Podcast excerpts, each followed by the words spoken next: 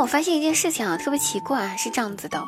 许多人呢听了《成都》这首歌呢，就说想去成都的街头走一走，去成都看看；听了大理呢，也想去大理瞅一瞅；听了我和草原有个约定，就想去内蒙古大草原上去遨游一下下。那这个时候我就想说，如果大家听了天堂呢，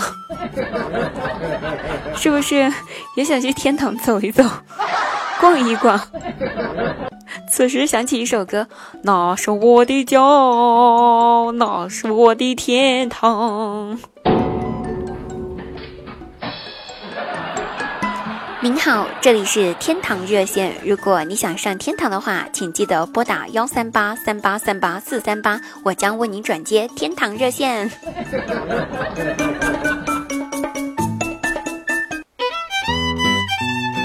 Hello，各位朋友们，开心听滴答不开心更听滴答。大家好，现在您收听的是由喜马拉雅独家冠播出节目《笑话日常》。那每天晚上九点半呢，滴答姑娘在喜马拉雅线上直播更多内容，期待您的到来哟。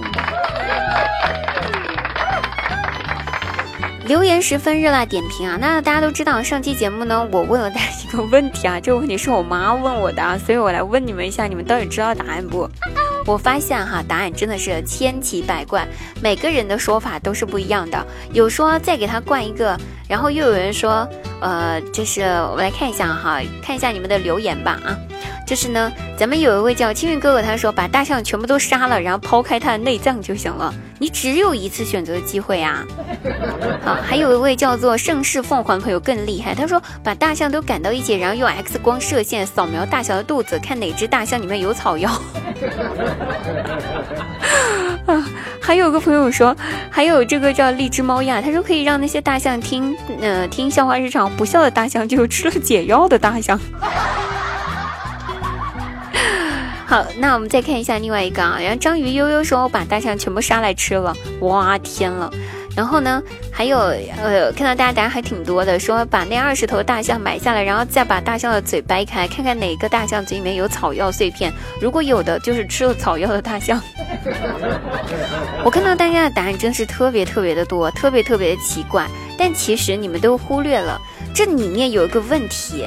就是一定要找到对的那头大象，你只有找一次机会，你找到对的那头大象，你就能找到解药了。其实简写就是说找对象，没明白吗？我妈给我发这个问题，意思就是说，闺女儿，你得找对象。你以为我妈就是问我一个简单的问题吗？同时这个问题也给大家说，就是希望大家找对象。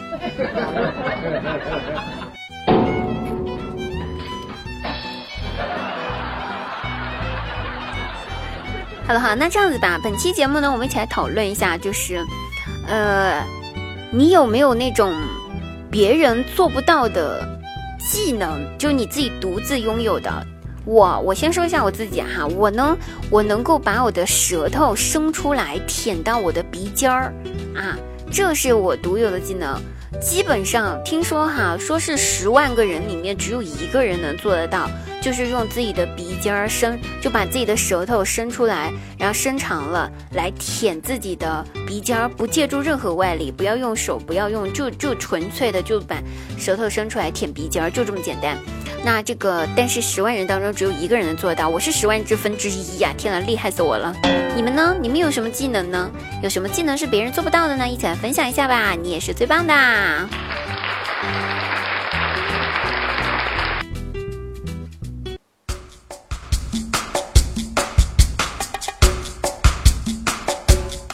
那我发现啊，最近有点奇怪。我有个闺蜜，总是来我房间里面蹭，总是来我住的地方蹭饭吃。那刚开始我想的说，我一个人吃哈，自己也做了菜，就算是我一个人吃，我也得做菜；两个人吃，我也是一样的，做几个菜也是一样的。那吃不完也浪费了哈。有人一起吃，有个伴儿也无所谓。后来呢，我发现了一个问题，他呢，基本上天天都会来我家蹭饭，但是吃不了几口，她就不吃了。吃两三口吧，他就吃不下去了，就放下了。我纳闷了，我就问他说：“姐妹儿啊，你吃都吃了，你咋不多吃点呢？啊，就吃那么一两口，那可不浪费了。”然后他跟我讲，他说：“哎，你不懂啊，我是为了晚上少吃一点饭，所以才来你这里蹭吃的。为什么呀？”他说：“其实吧，我每一次想减肥又控制不住自己的嘴巴的时候，就想到你这里来吃晚饭。毕竟我认识的人里面，再没有谁做的像你这么难吃了。让我吃了第一口就不想再吃第二口了。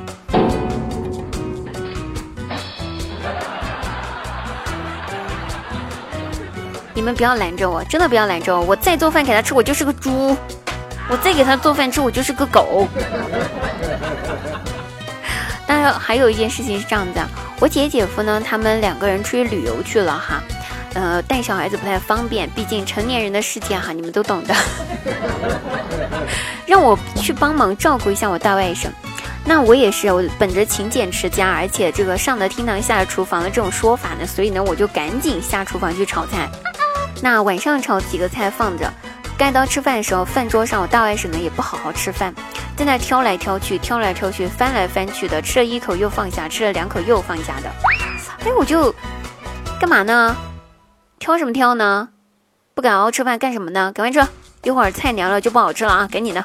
然后他小嘴一撇，差点哭下来，对我说：“小姨，热的菜也不好吃呀。”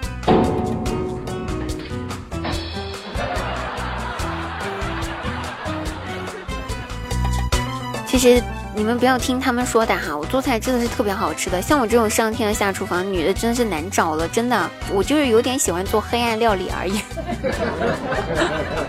就是就是就是总是创造出别人没有做过的菜色而已啊，就这么简单。不要害怕啊，不要害怕，不要害怕。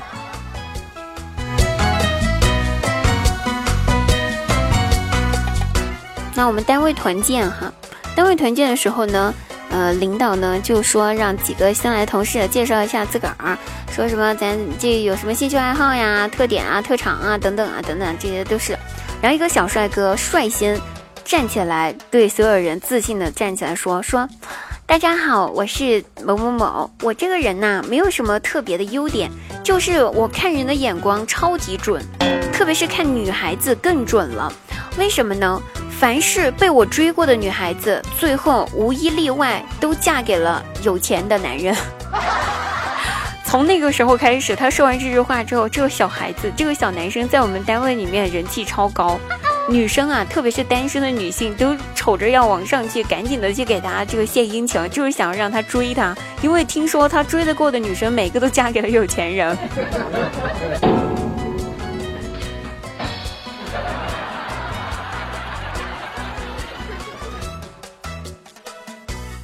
那咱们这个张大鸟呢？张大鸟儿子在学校打架了。最重要的是，不光打架了，考试成绩还没考好。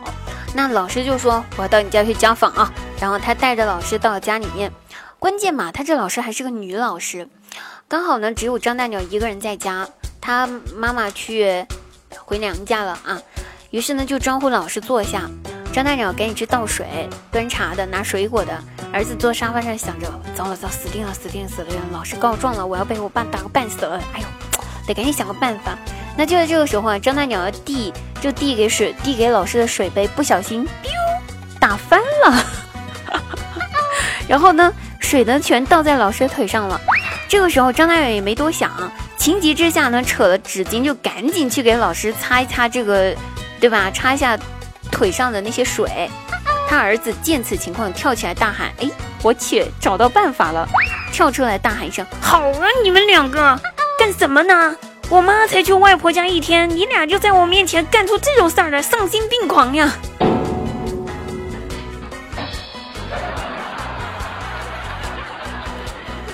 服了他了，这就传说中的恶人先告状，对吗？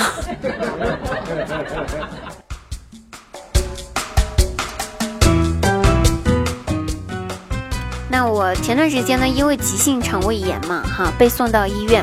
我爸妈听说之后，从家里面赶到医院，马不停蹄的，超级超级的，就以最快的速度赶到医院。之后，到了医院，老爸一脸焦急的望着躺在床上的我，拉着我的手，含情脉脉的对我说：“闺女儿啊，你知道这医院的 WiFi 密码是多少吗？”